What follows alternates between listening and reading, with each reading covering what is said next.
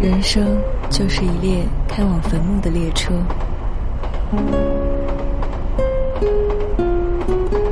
路途上会有很多站，很难有人可以自始至终陪你走完。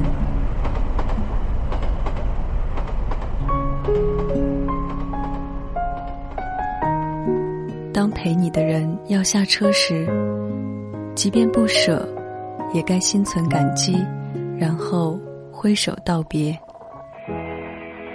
从今天以后，没有人告诉我我该去哪里，我该做什么。从今天以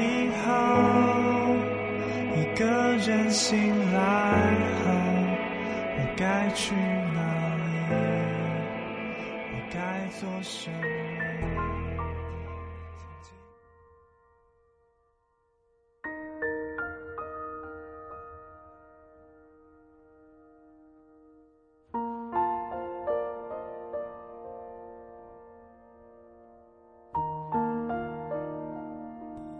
大家好，这里是片刻，欢迎收听文琪的情感列车，我是文琪。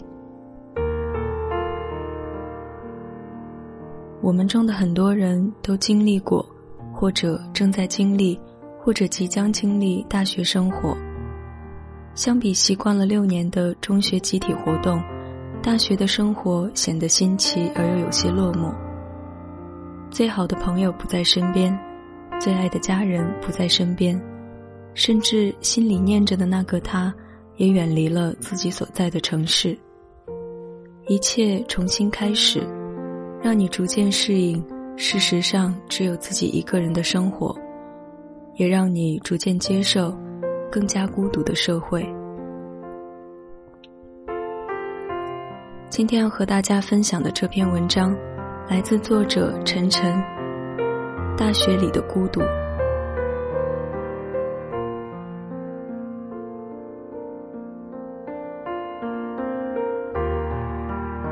朋友 W 前段时间恋爱了，大家少不了要去随便八卦一下，以显兄弟间的关心。不消几天，一切如初。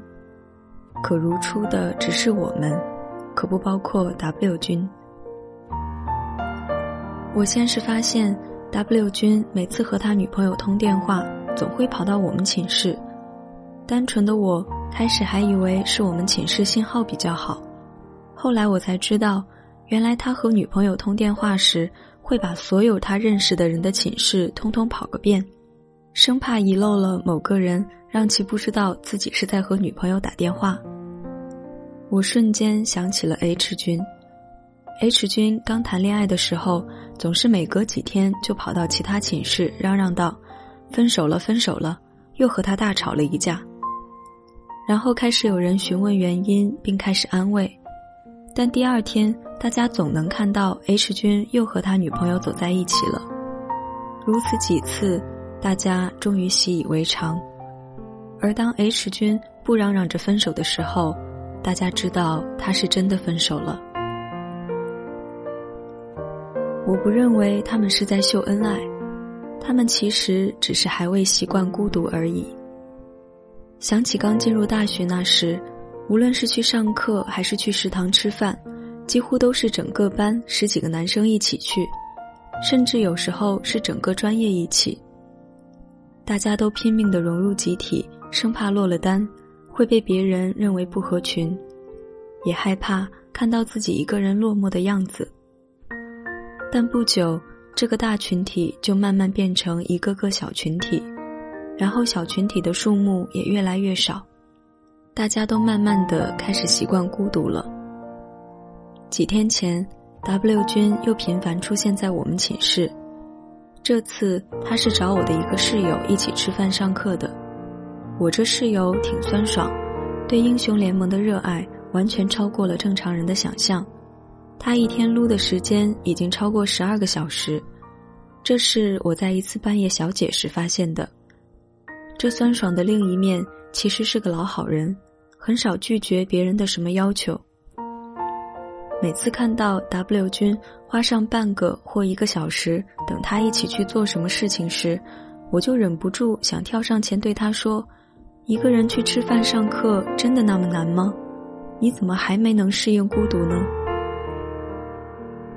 我是早就习惯了孤独的，现在我已经能坦然的一个人吃饭，一个人去图书馆，一个人去上课。在教室的某个角落安静的写我的小说，这没什么。在刚进入大学的时候，我也是任何事情都想找个人一起，让自己看上去不那么孤单。可这只会让自己的心变得很累。慢慢的，你会发现，身边孤单的人越来越多，孤单的你在他们中间丝毫不显得特殊。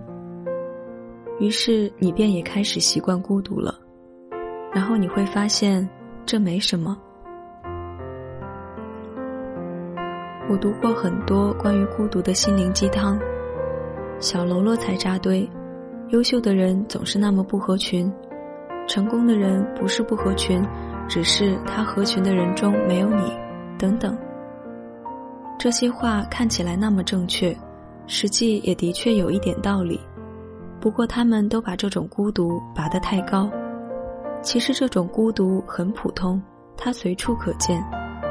不过，这也可能就是心灵鸡汤的意义所在了，让大部分普通人觉得自己是万中无一的优秀者。在大学里，所有的人都在忙着自己的事，根本无暇去管别人。同学间的感情也不再像中学那么紧密，所有的人都是孤独的。包括那些混迹于各种社团、忙碌于各种团体活动的人。不过，从另一面看，大学也给了我们一种自由，一种只需要安心做自己的事，不需要考虑其他的自由。所以，如果在大学里感受到了孤独，那是再正常不过的了。你所要做的，就是尽力去习惯它，并且享受它。这里是文琪的情感列车，感谢有你的陪伴，我们下期节目再见。